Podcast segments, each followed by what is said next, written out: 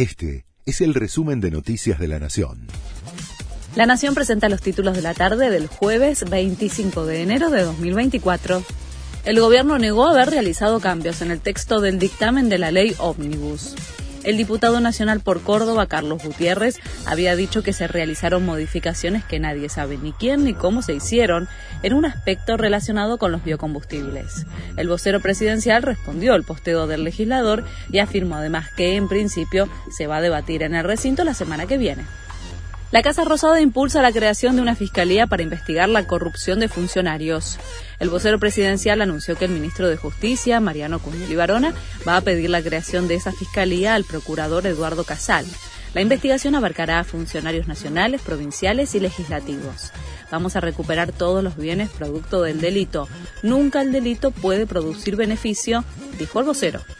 Argentina le exigió a Naciones Unidas que condene los ataques terroristas de Hamas contra Israel.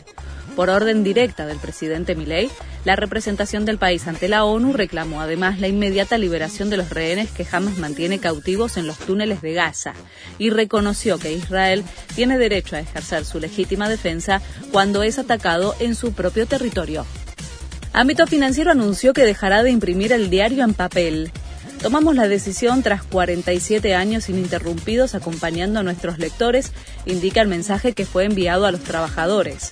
En el mismo texto, el medio, fundado por Julio Ramos, actualmente propiedad del grupo Indalo, confirmó que va a conservar su versión digital. Messi viajó a Arabia Saudita para seguir la pretemporada. El equipo que dirige Tata Martino va a jugar amistosos con el Al Hilal de Neymar, ausente por lesión, y el Al Nazar de Cristiano Ronaldo, programado para el lunes y jueves próximo.